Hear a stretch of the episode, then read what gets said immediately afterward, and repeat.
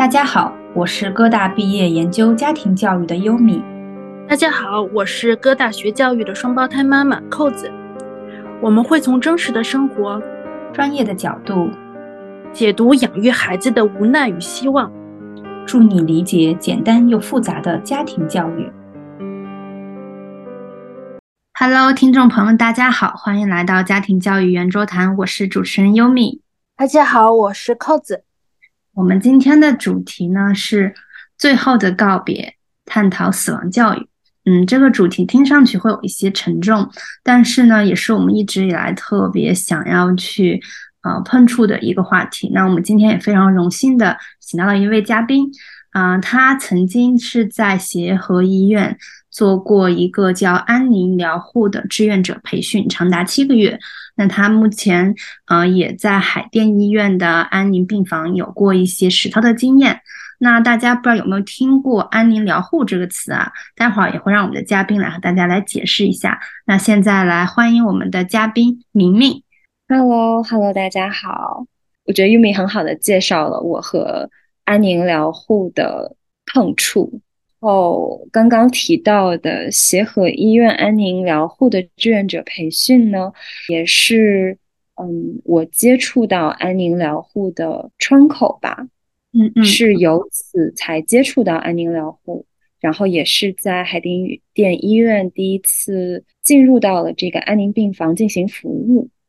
嗯嗯嗯，对，今天还有还是有很多故事想和大家分享的。嗯嗯。明明可以首先给我们介绍一下什么叫安宁疗护吗？可能有的听众朋友们说，哎，什么是安宁疗护？就是用你的呃理解来，可能和我们简短的说一下，就是它是一个嗯什么样子的事情呢？如果用一句话来介绍它，我更想把它称作为一个最温柔的选择。虽然大家可以在搜索“安宁疗护”的这个词条时，可以发现有很多的意义。但是对于我而言，安宁疗护是一个能够给到，嗯，无论是在生命垂危的，嗯，被医生所预估，嗯，寿命可能是低于六个月的这样子的临终患者来说，对于看似没有什么选择的机会的人，或者是这类临终患者的家属，对于他们来说，是一个非常认命。一个非常无助的时刻，但是安宁疗护能够给到他们的是一个最温柔的选择，但这个最温柔的选择当中又包含了非常多的选择，譬如说，安宁疗护是一个能够照护到患者的心灵、他的身体、他的社会关系。嗯嗯嗯。那其实，如果大家去查的话，那安宁疗护它其实如果用另外一个就是说词语去代替，它叫临终关怀，这样子可能大家会觉得，哎，可能更好理解。那什么叫所谓的安宁疗护呢？就是说，嗯，尤其刚才其实明明有提到，就是为很多的，就是中末期患者，就是在医院去提供身体、心灵、精神等各方面的照料，还有人文关怀等服务。嗯，控制他的一些嗯患者的痛苦啊，还有各种不适的症状，提高他最后的生命的质量，然后帮助患者舒适、安详、有尊严的离世。啊，这个是比较官方的一个说法。那当时刚刚可能明明他是用他自己的一个体会去进行了一番阐述。嗯嗯，那如果再简易单用我个人理解的话，就是当死亡无法避免的时候，我们如何更舒适、更体面的死亡？就是安宁疗护的一个目标，对，对对对，是这样子的。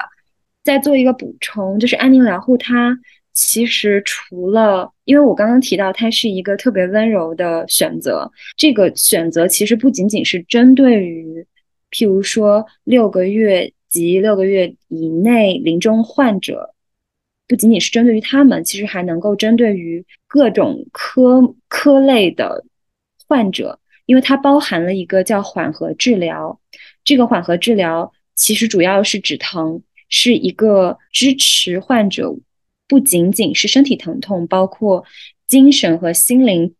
这方面的一个综合支持的一个疗法。它会来自于一个团队的支持，它它这个团队当中会包含有主治的医师，还有社工师、心理医生，或者是像呃一些理疗师，甚至灵性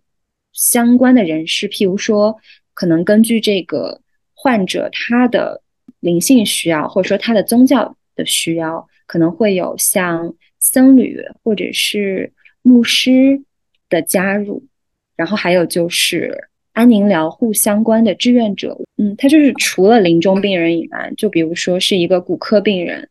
他的身体有有疼痛，他可能得了某一种慢性病，但他并不是一个嗯生末期的病人，他也可以选择缓和医疗，嗯他只是一个选择，它只是一个治疗的方法，它只是一个更能够照顾到身体，包含心灵的这种更加人性化的一个医疗的选择。就是它不能完全等同于临终关怀，也不仅仅是说，嗯、对于末期病人提高生活的质量，而是作为一个病人，因为在安宁疗护当中，他有提到身心灵社四个方面，那么这个部分就是传统医疗，它会比较直指于嗯去改善或者是去解决病人身体的疼痛，而忽略掉了譬如说他的心理或者他精神上的疼痛，以及患病使得他的譬如说他的社会关系可能遭到了一些呃改变、一些受创等等。所以其实我刚才听的时候，我也是有些疑惑，就是我的疑惑点在于，就是我在什么时候想到安宁疗护呢？就是当治愈已经成为不太可能，就是因为有时候这种呃保守性的治疗、提高生存、提高质量的治疗是和治愈这件事情相违背的。就是有时候进激进一点的疗法，它是有机会治愈，但是如果你选择相对保守一些的方法，很可能就相当于放弃治疗了。所以我在这地方是有一定的，我有些困惑的，那就是除了就是我放弃，呃，激进的治疗，决定选择更加舒适的面向生命之终点之外，还有哪些可能性是需要它的？我个人是认为安宁疗护它是一个更加进阶版本的现代医学，是因为现代医学它其实是以治愈这个病症为主的，它其实是围绕着病症，它并不是围绕人。譬如说，所有的手术、所有的药物、所有的诊疗方案都是基于将这个疾疾病治愈的话，那么人就会有非常非常的非常非常多的痛苦，可能是来自于一种忽略，一种他作为人而被整一个团体忽略掉的一种疼痛。安宁疗护的出现其实是扭转了这个情况，治愈疾病的过程当中，将人扭转成扭转回主体的身份。诊疗方案的一些调试是基于这个人的感受，嗯，那可以呃回溯到前面，就是哎，明明你又为什么会选择想去做志愿者？就是是什么样子的本能，或者什么样子的一个契机，就是触发了你这样子的一个渴望呢？缘起的话是由于一次没有告别的离别，一段亲密关系的破裂。但在那段关系的破裂之前，我意识到了，就某一天我意识到了一个问题，就是我会死。就是当当有一天你突然意识到你是会死的，然后这一刻就感觉好像一切都不那么一样了。然后这个没有告别的离别突然出现的时候，我突然对死亡有了非常非常非常多的好奇。我感受到死亡的存在，它是。它是猝不及防的，它是不由分说的，突然降落到你面前，就是没有任何缘由，然后也没有让你有任何反应的机会，它就是那样出现的。它就会让我想起离别的终极形式，终极的离别就是死亡。突然就是对死亡有这种巨大的好奇。有这种想要去面对死亡，或者是练习去面对死亡的一种巨大的驱动力，但是我们都知道，我们是没有什么机会去面对死亡，因为生命就只有一次，我们没有什么可以面对死亡的机会。但我突然意识到，可能对于现代的我们来讲，唯一面对死亡最近的一个方法，就是去去做呃临终关怀的志愿者。然后我就开始在百度上搜索临终关怀志愿者，就发现北京有十个定点医院，我就分别给这十个医院打电话，问他们有没有志愿者的需求。那呃也是非常机缘巧合，我大概是打到一个一个社区医院，然后也是安宁疗护的示范点。然后当时接电话的那位社工老师，那位医生呢，他听到了我的这个缘由吧，或缘起，嗯，他也是非常耐心的跟我讲了很多有关于安宁的一些故事。安宁发展到北京的大概十十年多的一个这样子的故事，所以是在。接了那通电话之后，我更加确信我想要去了解，至少去，呃，想去参与，至少去了解安宁疗护，或者是说想要去通过这个这个练习去面对死亡。所以这个其实是大概参与到安宁培训的这个缘起。嗯嗯嗯嗯，我觉得是一个很多人会遇到的契机吧，就是因为可能离别。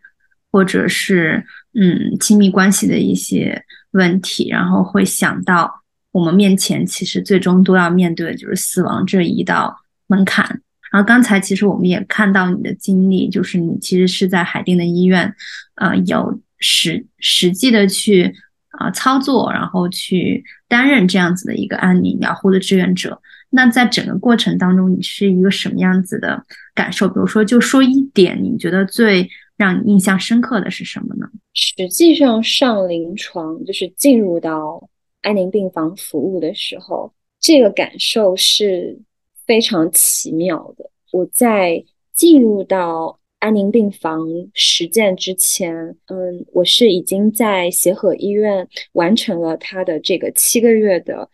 嗯志愿者的培训。那这个志愿者的培训，它包括了从面试、新手考核。每日作业，然后每周的讨论会，要并且要制作思维导图或者 PPT，然后阶段性的考试、工作坊、结业的田野调查、结业的论文、实操考试、结业考试，然后以及要写一个结业反馈，这么长的一个流程。我好奇一下，就是七个月这么长周周期，而且很 heavy 的一个。很重的一个志愿者的培训过程中，对有多少人参与了？最后又有多少人结束了？我们当时那一批，因为我是去年去年春季的志愿者，那我们当时那批大概是有到六百人报名，但最后结业大概可能只有两百左右，可能都不到。我提我之之所以就提到这一一系列的这个非常 intense 的。过程是因为，就是因为经历了一个这样子非常规模性、专业性、学术性的培训，让我对于实操这件事情有了一定期待、恐惧、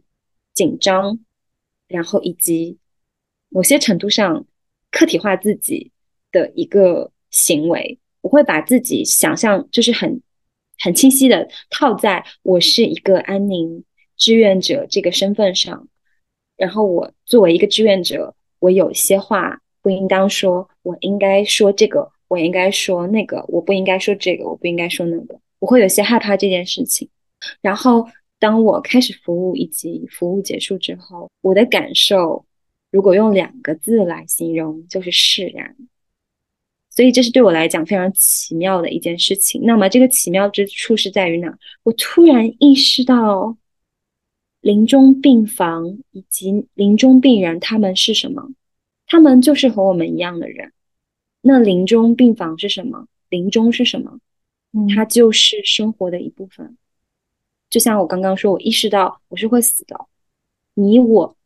虽然这样说很恐怖，就是在听到这个播客的所有的小伙伴们，你们看到的一切，他们都会消失，我们都会消失。那一切真的就很释然。那。临终病房也不再恐惧，安宁疗护它也并不恐怖，嗯，我想我就是回应一下，就是其实有一本书就叫做《每个人都会死》，但我总以为自己不会。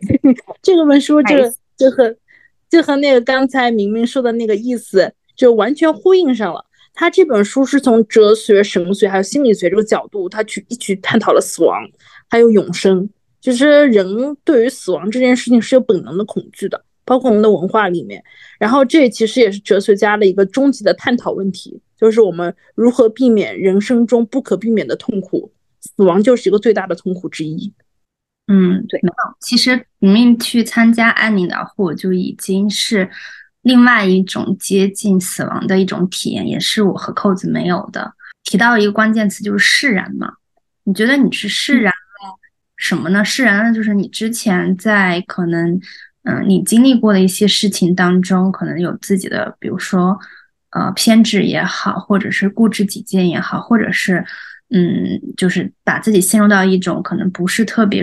嗯，舒适的境地。那现在通过这样子经验，让你将这些以往的所有的情绪都释然了呢？还是一种什么样子的，嗯，感受呢？嗯，其实这个感受。嗯，因为刚刚提到了在协和医院的培训，很大一部分这个七个月的培训，它的形式或者是仪式，我觉得在某种程度上，它它给我塑造了一个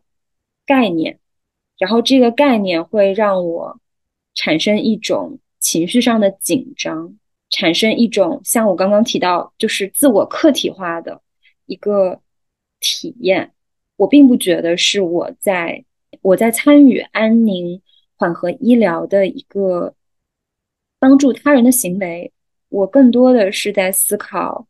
我是一个安宁缓和疗护、安宁疗护的志愿者，我应该做什么？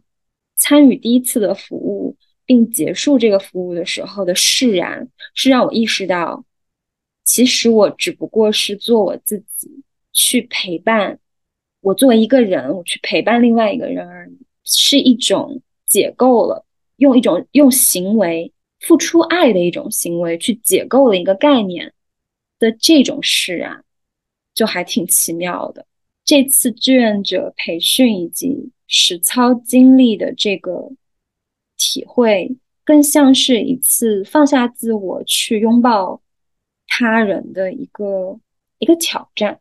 反而会觉得很多痛苦是来来源于。有太多的我，我会希望别人怎么看我，啊，我应该怎么样去做？然后当我越来越小，越来越轻，就能够听到他人，就能够感受到他人。好，那我们换一个话题，可以来聊一下，就是关于，就是不知道扣子有没有相关的经历，就是嗯，你是否面对过，就是你的亲人的重病和离去，就是。嗯，我觉得活到三十岁没有面对过，可能真的有点难哈。就是，呃，我我自己，我外公，我今天我跟我妈还说呢，我外公已经正好去世快要一年了。然后去年这个时候，我正在跟优米说，我的外公一会儿要死了，一会儿要死了，然后一直没有死，一直拖到了七月呃八月二十三号。对，反正就是我还记得。然后 那段就是，其实就是对于死亡这件事情。就是面对的还是比较频繁的，因为家里面老人到终有一天终会要死亡的嘛。然后我当时是发生了什么？其实我外公是癌症走的，然后癌症之后第一次查出癌症，到他去世已经六年过去了，然后走的时候的实际年龄是九十岁。嗯，所以嗯，我觉得人的死亡，他和你告别这件事情的时候，有时候说个大白话哦，嗯，你是觉得。他那种离开是让你伤心的，但其实说句有点残忍的话，他的存在像是家里的一个标志。他即使活着的时候，有时候觉得他像一个标志，我的生命和他的交集，就算他的生命在延续，也在越来越少。这件事情很残忍。然后等到他真的去世的那一刻，就觉得那一下真的断掉。嗯，然后你是会很伤痛的，然后你希望他能够。最后的时候能好一点，走的时候好一点，然后但其实真正去世之后，嗯，想念他的是生者，生者的一种感受。那对于死亡这件事，它是一个句号，对于本人来说是个句号。那他在重病过程中，其实我们就是说希望他，他是一个我外公是一个很体面的人，他自己小时候其实是一个少爷状态，所以我们希望他能够维持他原来愿望，就体面的离去。然后希望对于我的外婆来说，她的离世不会对她造成重创。但是比较糟糕的是，我外婆在一个月之后就突发心脏病，然后我们又经历了一次生离死别。然后她没有走，被医生给救回来了，嗯，做了一个大手术。就是等于说我们在两件事之之后就觉得死亡，死亡这件事情对于死者来说他已经结束了，但是对于周围来周围的人来说，他的创伤可能还在继续。你要把这个东西继续再去给它缩小，让生活真的如常。但是，一年之后我们再看这件事情的时候，就是，嗯，外公去世了。然后我的脑子里面其实还有很多很多我小时候和他在一起的美好记忆。嗯，然后生活还是继续的，也没有说崩塌成什么样子。它确实是一个告别，告别就是告别了。嗯，非常听到扣子刚才分享外公的这个什么，就想到我自己的。我们我们因为我是北方的嘛，我们叫老姥姥姥爷，不叫外公外婆。对，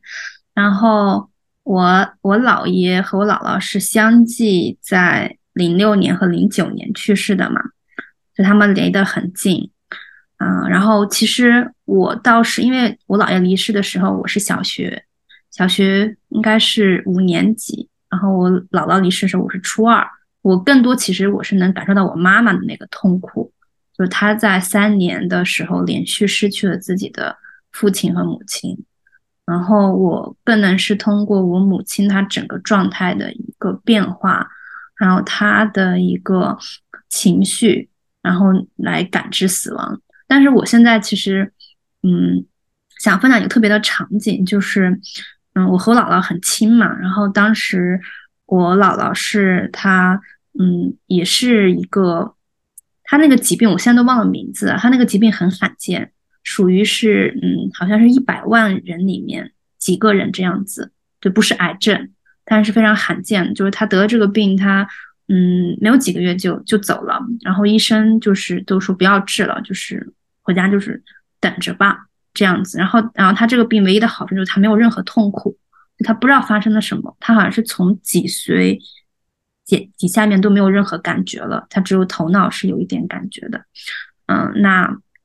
嗯，然后回去之后再，但是我我我妈妈他们不安心不甘心嘛，然后就还要在医院里面，然后每天输着葡萄糖，非常昂贵的药，想延续生命，最后也就不到几个月就离世了，然后他被抬回了就自己的家，然后当时我是嗯晚上知道这个消息，然后第二天赶回去的嘛，是在在县城里面。然后我当时赶回去，我就第一次看到了，嗯，人躺在那里，但是他已经已经不不在了，因为他没有入入关嘛。然后，然后我当时我就走过去，然后躺躺下来，我没有任何害怕，躺下来我就抱着他，然后我就听我说他真的心脏不跳了吗？然后我听到，对，心脏不跳，但是我能听到他的胃，还有就是肠道是有声音的，就是。就他还没有完全就是停止工作，他的心脏停止，但是他的肠道更是有过，然后他的嗯身体是还是热的，然后我当时就是边哭着就边跟我妈妈他们说，我说姥姥是不是还活着？就是他身体是热的哎，然后就是特别傻嘛，然后虽然已经初中了，然后现在想想就是还会特别的难过，就好细节啊，我们的回忆好细节。就嗯，非常。我我想，我很我很好奇，就是，哎，不是好奇，sorry，就是我想问一问，就是 Yumi，你还能够想起，就是当你回忆起这个画面的时候，你的感受是什么？你还能想起当时你的感受吗？很痛苦啊，肯定是非常痛苦啊，就是在不停的哭，就是好像，就是哭的那个感觉是。你不知道要做什么，就是你不止，就是感觉要流完泪一样感，就像不知道大家有没有流过汗，就汗流到一定尺度，就是如果你不开空调，在四十度空空间里面一直流到，流到最后可能也没有多少汗要流了，就就是哭也是一样，就是你想要把所有的都要在他身上释放完，然后然后我就看我，然后当时我的一感觉就是我们在哭，然后还有我兄弟姐妹，我们五个嘛。然后他们从北京赶回来，然后，然后他们回来就也开始哭，然后我们就一起抱着哭。然后我就看我我妈妈、我姨姨他们，就是他们都不哭了。我就问他们，我说为什么你不哭？你们你们不想就是你们的妈妈？最后我妈就说已经哭，泪已经哭完了。你知道，就是告诉我说，宝贝，你知道泪是可以哭完的吗？就是他们已经哭到没有泪了。就是当嗯，就是说妈妈就是躺在那边的时候，其实他们已经是可能哭了无数个夜晚。我说这晚我有点想哭啊！我外公在他临去世之前那天，嗯，让我和我的孩子赶快走，他不希望我的孩子看到他死，嗯，就老人家的忌讳嘛，对吧？就是确实就觉得就是忌讳，觉得这样不太好，所以我最后奔丧的时候是他去世两天之后，然后快要嗯火化的时候我回去的，然后我回去的时候我哭的稀里哗啦，结果我们的一家子都可冷静了。大家该干什么干干什么，就是成人们，我也是成人，对，在这个时候会自自动带入自己是一个孙辈，是个小孩子，就是我们家的他人，就是都非常的冷静，非常的理智，该干嘛干嘛。守夜的时候还打了一排，就觉得好像，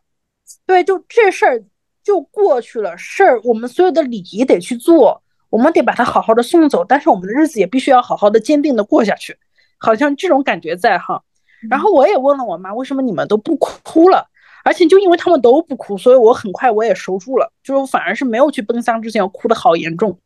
然后哭的我女儿说：“妈妈，你好像很伤心。”我说：“是的，我很伤心，我再也没有外公了。”然后，然后我就问我妈，为什么你们都不哭了？我妈说：“其实他们就这么长的时间里面，不仅仅是心理上早有预期，而且肉体上其实也很疲倦，就知道这一天他终于只来了而已。”嗯嗯，对，就我在这个时候，我就觉得好像其实人对于死亡这件事情，如果你真的去认真的去看它，它也没有那么可怕。对，是这样子的。其实，在缓和医疗或者说安宁疗护的这个概念里，患者家属是非常非常重要的一个部分。在安宁疗护里面，它有一个概念就是叫三三四四，然后简单来讲就是。一个第一个三是叫临叫临终者善终，失亲者善别，让在世者善生。其他的三就是像嗯身体平安、心理平安、灵性平安，还有像嗯全人照护、全程照护、全家照护、全队照护，以及四道人生道谢、道歉、道爱个呃和告别、道别。嗯，然后其实，在扣子和 Yumi 的这个分享当中，我能够感受到，其实也是我觉得，就是传统的医疗并不能带给我们，或者说它缺失的一部分，非常人性、非常人本的一部分，就是其实是没有对于在世者、患者家属的一个一个照护的。其实我们很多人可能不知道，就是对于临终者。来说，其实，在医学上判定他死亡的那一刻，他其实还能，他还是有听觉的。就你和他说话，他可以听到。通过这个安宁缓和医疗的这个学习当中，我所了解到的，就是在嗯临终病人临终的那一刻，更加建议家属去做的，可能不仅仅是说对他说不要走，不要走，而是轻轻的在他耳边告诉他。让他安心。其实就像优米你提到的，不一定死亡是那么坏的一件事情。毕竟我们是哭着降生。是的，对，嗯，对我当时是的，我当时也是在跟我嗯的姥姥在对话。然后其实我我妈妈他们也有就在，比如说姥姥和我姥爷离世，他们都有在说话。还有就是就是在呃入关之后，我们守夜也还是在不停的和他讲话。嗯，会讲很多心里的事情，然后其实就聊到关于一个问题，就是面对亲人的离世时候，我们会不会有遗憾？嗯，我在嗯看到我姥姥和姥爷离世时候，感觉父母就一直在说遗憾，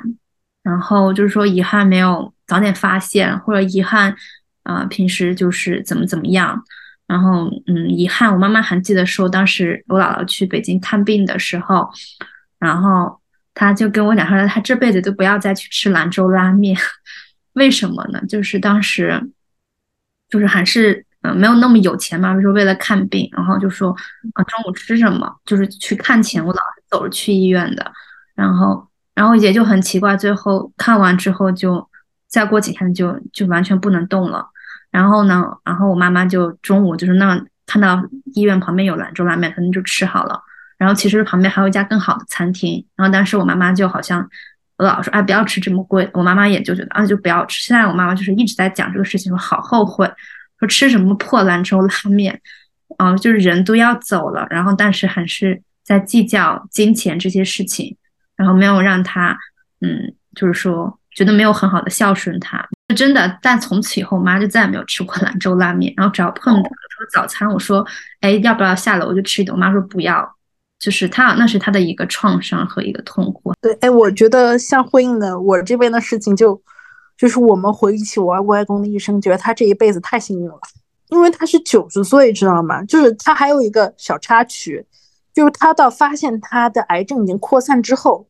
他有一天突然坐在椅子上吸着氧气，然后跟我们说：“其实我今年不是八十七岁，我小时候为了逃避民民那个国民党抓兵役。”我妈给我改小了三岁，其实我今年已经九十岁了，我没有什么遗憾了。然后我外婆听完就就就直接说了一句：“因为我外公比我外婆在身份证上大五岁，就他们那个年代。”嗯，然后外婆说：“你这是骗婚啊！你实际上比我大了八岁。”太搞笑了。对，就是人到他到临终，他才告我们告诉我们这件事情。然后，所以我们后来回忆他这一生，觉得这这个人这个人的一生简直太幸运了。他逃过了兵役，他在那个年代还上了大学，他没有他在五年自然灾害的时候，他居然还能吃饱饭，因为他是一个人民教师。嗯嗯。然后我觉得这是什么样的人生，在整个人生大时代的起起伏伏里面，他一切都安然如样，然后活到了九十岁，然后他还有他的曾孙，哇，我觉得人生好圆满。然后，所以我们当时就感觉是，嗯，真的是喜丧。就虽然最终离世，然后我们觉得他离世的时候还没有经过太大的痛苦，然后很快就去世了。他在扩散之前的生存质量和没有癌症的人是一样的。然后我们觉得，哇，其实还挺好的。就是人生终点如他的话，我觉得我也挺乐意的。所以我们最后确实家里面的氛围也没有觉得太过于遗憾，就遗憾这个词没有出现在我们这个。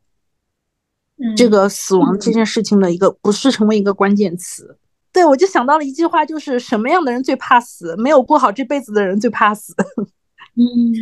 是会有这样，但我觉得我从我妈妈她就是很遗憾我我姥姥姥爷的这种，然后我就觉得我一定要在就是我我父母活着的时候，然后要就是对他们好嘛，然后不要就是。非要等到怎么怎么怎么怎么样，然后就想说能，呃，就多陪伴啊，然后多怎么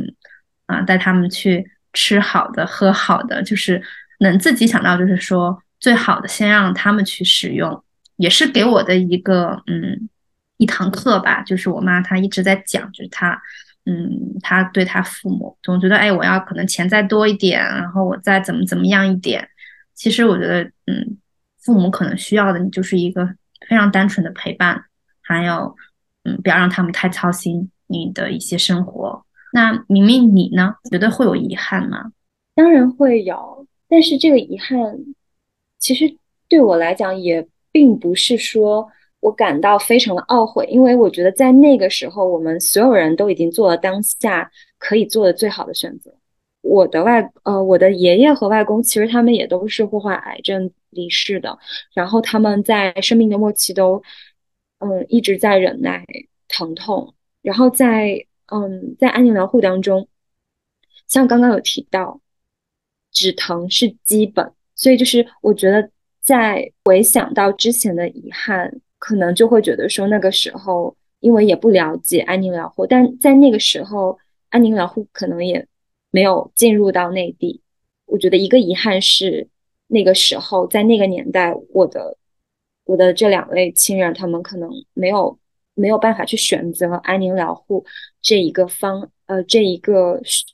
选择，因为当时没有。然后还有一个一个遗憾，可能就是那个时候我的家人并不知道以一个什么样的方式去面对死亡，以及给我们树立一个比较健康的生死观。我们更多的是无奈的、无可奈何的接纳或是接受这个事情，然后以及忘掉这个事情。我们假装，某些程度上，我们希望希望这件事情并没有发生，是一种很一叶障目的态度，但又带着巨大的疼痛，能够感受到我们家人都有很大的创伤，在两位亲人离世的时候，所以就那个时候是。没有选择吧，但现在会觉得很会觉得幸运一些，就是那个时候的遗憾让我感受到现在的幸运。嗯，我好奇一下哦，就是就是如果说安宁疗护真的是对于嗯病人是一个很好的心理上，也是对于家人一个很好的疗愈的话，或者是一个缓冲的话，那这个目前我们国家的费用是什么样子的呢？它会比其他的要高很多吗？嗯。目前的话，安宁病房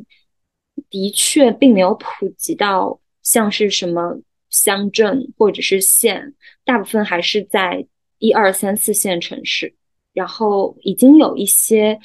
譬如说，现在是国家卫健委好像正在普及一些定点医院以及定点的嗯病房。安宁疗护的起源在英国，那他们那边已经有几十年的这样子的一个。一个一个积累，所以他们会比较完备。然后像国内目前的话，因为还算是一个比较新，少于二十年、十少于十五年以内的一个这样子的一个概念，医疗的理念以及相应的配套设施都还在补齐当中。所以我现在知道的是，呃，有一些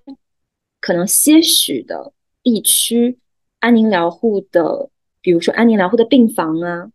是可以通过医保有一些有一些费用上面的优惠，然后安宁病房的话是以每周或者是每月收取治疗费用的，然后它大概比一般的住院住院费的话是会稍微贵一些，但是公立医院的安宁安宁病房的收费并没有想象中那么高，而且尤其是以止疼为主的话，相对于做一些靶向治疗，嗯，做一些。或比如说化疗这类的治疗费用来讲，它可能其实会更低。那听上去其实现在是在普及，而且很多公立医院它的价格也不是很高昂的话，我觉得的确是是个让嗯是可以让人感受到这个能说幸福吧？我觉得是可以感受到幸福的一一个一个一个治疗。然后我觉得也可以普及的让更多的人知道，可以去搜索，可能他们如果想要去。呃，进行这方面的一个呃选择和服务的话，就像刚才明明，它是一个非常温柔的选择。然后我觉得，嗯，也是非常好的。嗯，好，谢谢，谢谢明明。然后，那我们其实刚才探讨了很多关于我们亲人的这个离去的一个过程经历，还有我们觉得是否会有遗憾。那我们现在视角换到我们自己。嗯，怎么讲？就是现在有很多年轻人，他会去给自己准备生前葬礼啊。我觉得这个是非常非常新奇的，但是也是很有趣的。就这样，可能呃，可以就是安排好自己要怎么样。还有人会说，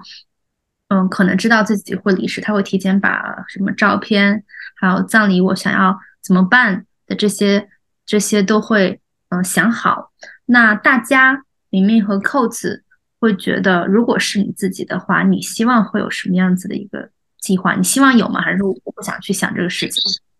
那我会希望有，我会很果断的希望有。就是我，我死后的葬礼是给活人看的，那我自己都不知道我自己这辈子是怎么结束的。但是我觉得可能意义也不大，就是临终嘛，大家都说好话嘛。但是不过也会很开心啊。我觉得人生个完美，在赞美中完美，还是挺让人幸福的。哎，然后我想。说到这个问题的时候，我想插一个插一个小小的小小的故事，就是之前刚才不是说我外婆后面一个月之后，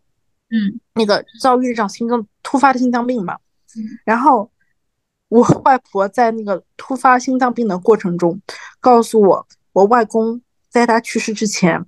在家里存了十二万现金，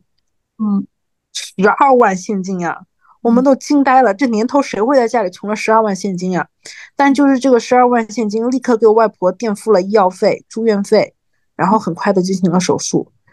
就是我们没有在，对，所以你就这个，我们就知道那件事什么叫难怪这两老两口每次出门的时候都要把门反锁起来，都觉得不可思议。然后对那一刻的时候，觉得我外婆说在什么什么地方有十二万，我们当时，我们所有人都吓坏了，都惊呆了，怎么会有这样的事情？嗯，就是在准备着，有时候就是在预备好，有时候不知道哪一天就会有用。你看，这不就有用到了吗？哦，好，谢谢谢谢 Code 这个非常插入的这个小故事。然后，啊，我们继续刚才的讨论。那明明你呢，就是你会希望给自己有一个这样子的准备和计划吗？其实这个问题会让我想起有一个报道，其实也是一个好像是和好像是在这个安宁缓和疗护业界的一位医师，然后他有给自己举办了一个生前葬礼，然后这个生前葬礼在没有结束之前，他已经受不了了，他因为他的家人都在那个生前葬礼那儿，然后大家也非常，其实也沉浸在了这个生前葬礼的。的过程当中，所以包括他本人其实也没有完成这一个这一个计划。嗯，其实对于我而言的话，我可能会觉得暂时不会太需要生前葬礼这个形式。但如果说有天想要刺激一下，就是刺激一下自己，某些程度上，呃，或许也有去尝试的可能性。嗯，因为从接触到安宁，然后真正的在在作为一个志愿者去去为他人服务、去照顾呃他人的这个过程当中，我会觉得我不会太我不会太恐惧离去，然后我也不会太还是不会太在意说啊你们要记得我 之类的这件事情。嗯，我在想，就刚才听明明讲，我就在想我自己说有没有什么。其实我其实一直会想这个事情，我觉得。我也会，我会有准备。我是想，第一，我很希望器官就是捐赠，就是如果可以的话，因为现在他可以签这种协议嘛。我觉得，如果器官有用的话，啊，到时候我觉得可以就是捐赠给有需要的人。然后如果说没有用的话，我觉得，啊，我比较坚持，就是我不要呃入那个棺，然后土葬，我就一定要那个火呃就是骨灰，然后。撒在那个嗯天空里啊，或者大海里，这样子都可以。哇，优米，我跟你一样，我跟你一样。我把这个想法跟我老公说过，我老公气死掉了。他说：“那你就是不要跟我在一起了吗？” 但是，但我觉得都死掉了，你管我在哪，还不让我自由一点？死掉的灵魂不应该更自由？怎么可能拘束在那一个土地下面的棺材里呢？不是，谁听你的呢？我倒是爱干嘛干嘛。对，然后我就觉得，嗯，这些我一定要安排好。然后还有就是，嗯，就是怎么讲呢？我觉得，如果我说到那个时候，我觉得是可以，嗯，看到什么年龄啊？然后，嗯，我觉得是应该和同同样年龄的人呀，应该定期要举办一下这种，嗯，party，就看这个人数还齐不齐全。然后，啊，每每五年举办或者每一年举办一次。然后可能如果就是说有一个人走的话，就给可以给他再办一个。就是离别礼，就是让它变得，嗯，不那么的沉重啊，就是一个想象啊，对。但是觉得就是可以多一点，嗯，对他的释怀吧。就像刚才明明之之前一直提到那个词，我觉得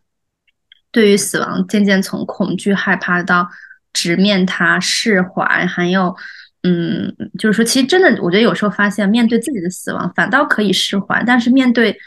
身边的人、他人、亲近的人的时候，其实是是有点难以接受的。我其实会有点不一样，就是我对死亡这件事情是有理想的，我希望我能够快速的改掉，不要给我太多痛苦，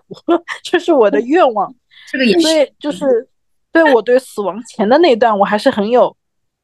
嗯，我还是有一些恐惧在的。对，嗯，对，因为不知道你会经历什么呀，这个东西的简直是开盲盒，人生最大的盲盒。然后，但是对于他人的死亡，我觉得他人死亡他就是很伤心啊！我毕业我都要哭一场的，何况，何况真的是生离死别呢？就是我觉得就不用逃避，他就是很痛，就是痛彻心扉。我承认他痛彻心扉，他就我生命中最大的一个创伤之一，最可能造成创伤的事件之一。那么我知道他这么痛苦，那我把这些痛苦东西让他自然的流淌出去，那我觉得我才能够接下来更好的生活。对，嗯，其实我们最后，嗯，刚才也是聊了很多关于我们对于这个，嗯，安宁疗护也好，还有对死亡的一个经历还有看法去分享也好。那最后我们讲到，嗯，在家庭里的这个死亡教育，就是如我们如何去。和下一代去，嗯，解释这个死亡。其实我在想，当时，因为我当时可能对于我姥爷或者我姥姥去世，嗯，我也比较大了，然后我妈妈就直接就说，对他他们就是死死掉了嘛，就是也没有说跟我会讲这种变成星星呀或者怎么样。但是对于年龄比较小，比如说，其实扣子在经历，嗯，他外公去世的时候，他已经有孩子，是。怎么样去和孩子去解释外公的离去的呢？我其实其实是这样子，我自己很小的时候，我的我外婆的妈妈，我她在我嗯四五岁的时候去世的，我那时候上幼儿园中班应该是，嗯，然后呢，我是很明确知道他要死了的，他在死之前不停的问我，就是因为大老人是有点觉得小孩子如果和你亲近的话，你就不会死。所以在他去世前一段时间，我老婆婆就经常抱着我坐在她腿上。她那时候也是癌症，人已经很瘦很瘦了，然后抱着我说：“莹莹啊，我小名叫莹莹的，莹莹啊，老婆会不会死呀？”就是我那时候已经大了嘛，我就跟她不会，老婆永远都不会死。然后我老婆就听了就很开心，然后就笑盈盈的。每次我说完话，她就特别特别的开心。然后有一天。有一天，那个又是一个亲人死亡的事情嘛。然后有一天晚上，我干完所有的事情，我突然觉得我应该去看一眼我的老婆。但是我妈告诉我太晚了，我们不应该去看了。然后等到第二天早上，我一睁眼，来的是我小姨。我小姨比我大五岁，我很开心。结果她来了，告诉我我老婆死了。我当时巨愤怒，我的第一个感觉不是伤心，我是愤怒。我是愤怒怪我妈，我昨天晚上就要去看我老婆，你不让。你跟我说，明天还是能看到的，你看这下看不到了吧？然后又愤怒又伤心，坐在床上暴哭，坐在自己的小床上暴哭。所以我的我的当时后来我看到别人说给小孩解释说变成星星了，我当时觉得很疑惑，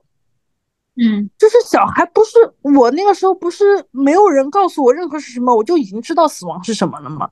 就哪来的变成星星之说呢？怎么就需要他来解释了呢？然后后来等到我之后自己养育孩子的时候，我才发现一个是什么问题呢？其实，在面对亲人的死亡之前，孩子已经见过无数次死亡了。就比如说，他养的小猫，他养的小宠物死了，嗯，或者说他猛然的打死了一只蚊子，对不对？你日常生活打死一只蚊子是很正常的。或者说我在路上不小心踩死了一只蚂蚁，或者我不小心在路边看到一次暴风雨之后死亡的鸟，其实死亡它一直就在我们身边呀，只不过我们总是把人类的死亡当做死亡，把其他生物的死亡当做不当做死亡。就是其实他在接触人的死亡之前，他已经知道什么是死亡了。所以当我的外公快要去世的时候，就说我们家存在一个没人照顾孩子的情况，我就跟我孩子说，我外公快要死了。所以，我们家里面暂时只能妈妈一个人照顾你们俩，别的人都没有空。然后我女儿就问我：“那具体是什么意思？”我说：“就是我们可能再也见不着外公了，见不着太公了，我会很伤心。”然后女儿当时一下就说：“如果看再也见不到太空，我会很伤心的。”然后一瞬间他就懂了。但是再然后，孩子是没心没肺的。他说：“然后后来他去玩游游乐场了，他这事就翻篇了。就作为一个当时是三岁。”对，三岁刚过一点点，他就翻篇了。然后我就啊，这个小朋友对待死亡就这么随意吗？其实是很有灵性，就是，嗯，怎么讲呢？我们为什么可能成年人对待死亡是没有那么轻松？我觉得就是回忆太太沉甸甸了吧，或者太多，就是我们在慢慢慢慢的去，不能说淡化，而是慢慢的去接受，就是这个人的不在，然后他的这个回忆。你需要去慢慢慢慢去一个一个好像去梳理他这样子，然后孩子他其实是非常灵性的觉得，哎，那生就是生，死就是死，它其实就是一个在宇宙当中就是一成就沧海一粟这样子一种感觉，所以他其实当下也是真的很难过，或是嗯，对，但是他下一秒他又更活在当下的一种感觉。那明明你觉得，嗯，你在做呃了这个安宁疗护的这个经验之后，就想象如果你之后有自己的孩子，你怎么样会去跟他解释死亡呢？如果从安宁的角度去分析一下扣子刚刚给他的孩子做的这个死亡的教育，我想要给他一百分。我觉得他有狠狠的，就是我有狠狠的这个 resonate 到一个很重要的部分，就是离别，就是离别的练习，或者说死亡与我们的距离。而且我觉得那个灵性，其实 Umi 提到的灵性，我会觉得，就是在我在我听到的时候，其实我会我会很赞同，但我的那个赞同更像是我想赞叹一下扣子的灵性，是这个灵性是对万物生灵的那种尊重的灵性。扣子刚刚提到，我们只是在意到人的死亡，这些和一切生灵他们的告别。甚至小到，其实小到你掉了一个耳环，你跟那个耳环的告别，你你的一个最喜欢的衣服坏掉了，你跟衣服的告别，其实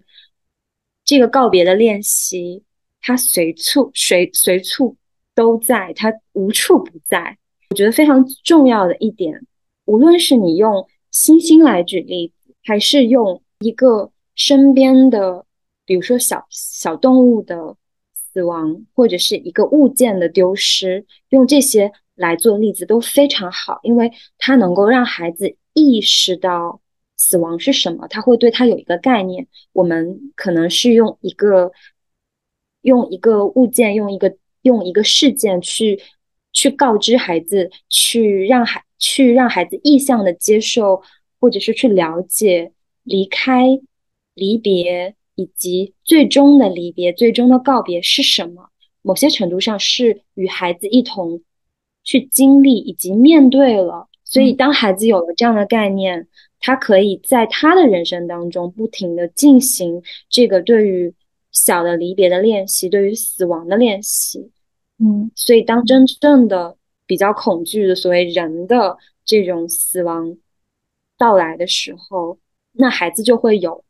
不一样的，与我们来与我们相比不一样的，或者是更更成熟的一个一个生死观去应对死亡的发生。所以最重要的是面对，而不是去抹除，或者是去避免，或者说是去忽略掉死亡的存在。但很很可惜，或者是很令人伤心的是，我们现代就是我们这一代九零后对于死亡观。对于死亡教育的信息，大部分还是一个回避的状态。好的，谢谢明明。其实对于死亡，我们嗯，刚才讲到嗯一个词就是面对嘛，就是我们有时候嗯看是怎么样去面对。其实明明更多讲的是我们可以主动去面对，或者是我们这种心态上可以从被动调整成为主动，或者就像。明明这样去做安宁疗护的志愿者，而且就像你刚才讲，现在有很多的年轻人，他们去报名这样子的志愿者，虽然最后不能全部可以都坚持下来，但是坚持下来的人，他所收获的一定也是非常宝贵的。那至少有人是在收获，嗯，那相信我们这一期节目可能也会给呃一些听众朋友们带来一些新的感受和体验。可能你对于安宁疗护有了更多。更嗯广的一些了解，可能你对死亡嗯有了自己的一个认识，也有可能你是对于家庭教育，嗯，在自己的家庭当中如何去开展死亡教育，嗯，相信这一期会带给你启发。那也非常感谢我们今天邀请到明明和我们来分享这么多关于呃对于死亡的一个探讨，然后也非常真诚的去分享了他的经验和感受。那嗯，再次感谢明明。那我们今天就到这里。然后大家如果喜欢我们这期播客的话，记得关注订阅我们。然后也有呃想说的话，也可以在评论下方和我们留言互动。好的，那我们这期节目就到这里结束啦，大家下期再见，拜拜，拜拜拜。